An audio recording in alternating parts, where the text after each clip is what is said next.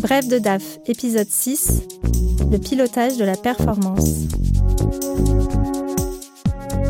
Cette année encore, PwC a publié son rapport sur les priorités des DAF. Et pour 2021, comme pour 2019 et 2020, le pilotage de la performance arrive en tête, et ce, aussi bien pour les grandes entreprises que pour les ETI et les PME. Il faut dire que le pilotage de la performance est vraiment au cœur des missions des DAF.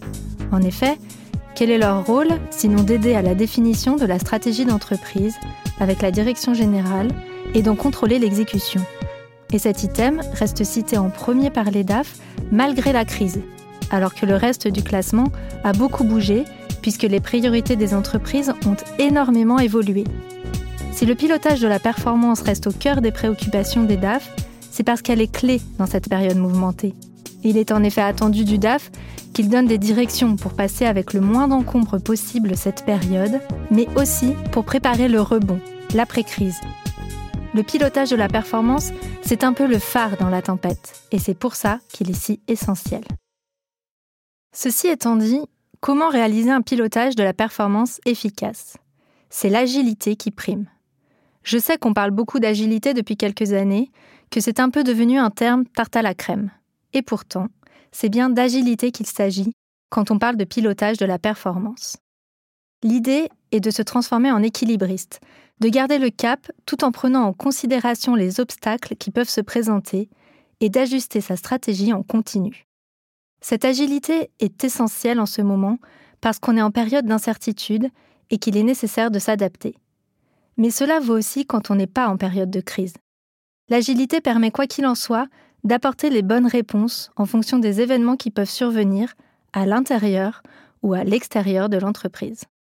Cette agilité dont on a besoin passe souvent par une transformation digitale, par l'adoption de nouveaux outils performants qui sont en mesure de proposer différents scénarios, d'accélérer les process de clôture qui se comptent alors en jours et non plus en semaines. L'agilité passe aussi par des tableaux de bord en temps réel qui permettent de modifier facilement les axes de stratégie définis. Et puis surtout, ces outils doivent être en mesure de bien traiter les informations qui arrivent. Parce qu'en fait, un pilotage de la performance efficace, c'est avant tout une bonne analyse des données. Donc, il faut que l'outil puisse proposer, par exemple, des reportings automatiques, de la data visualisation, des tableaux de bord dynamiques.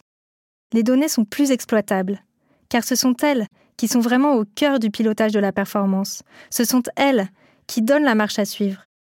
Il s'agit de données financières, bien sûr, mais aussi extra-financières, sur les ventes, les RH et la paix, la RSE également, le fonctionnement de chaque business unit, la rentabilité de chaque produit ou service, les retours des clients et des fournisseurs.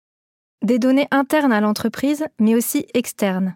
Des indicateurs macroéconomiques sur le marché, comment il évolue, comment se comportent les consommateurs, les concurrents, les décisions politiques qui ont un impact sur son activité, ce sont toutes ces informations qui vont permettre de bien piloter la performance de l'entreprise, et cela est facilité si toutes ces données sont réunies et disponibles en temps réel dans un même système. Ces données doivent permettre de regarder vers le futur. Il ne s'agit pas de regarder dans un rétroviseur, mais de se tourner vers l'avenir. C'est notamment pour cela qu'il faut s'intéresser au marché, aux clients, aux concurrents et à la politique.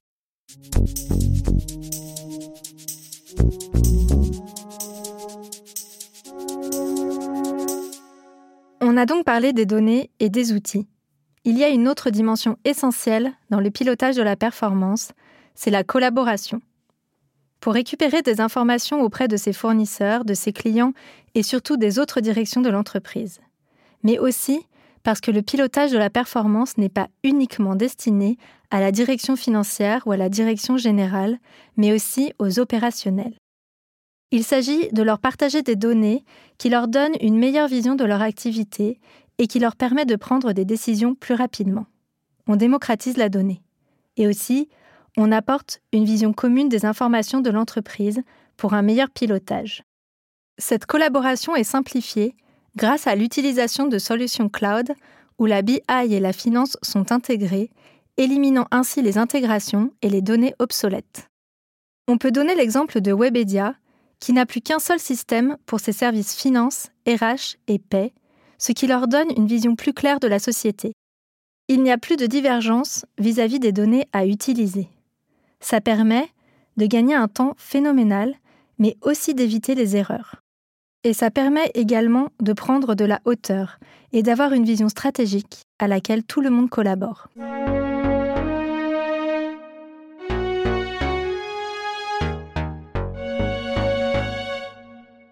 Piloter la performance efficacement nécessite donc de se transformer pour être plus agile.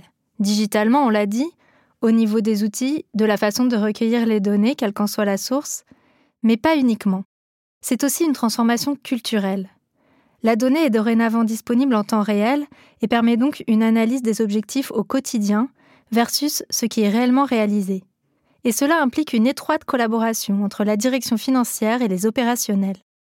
Cela demande également de revoir ses prévisions, ses stratégies, et de se remettre en question sans cesse. Et c'est en ça que la direction financière évolue vraiment. Il faut admettre que rien n'est immuable, qu'on n'a peut-être pas pris les bonnes décisions, et donc accepter de revoir sa stratégie continuellement. C'est peut-être cette partie qui est la plus difficile. Il ne suffit pas d'implémenter l'outil qui va bien, mais d'être prêt à s'en servir véritablement, de revoir sa façon de faire, de faire évoluer ses compétences et d'accompagner ses équipes dans ce changement. Une véritable révolution pour les directions financières. Bref de DAF est un podcast de Workday à retrouver sur toutes les plateformes de podcast.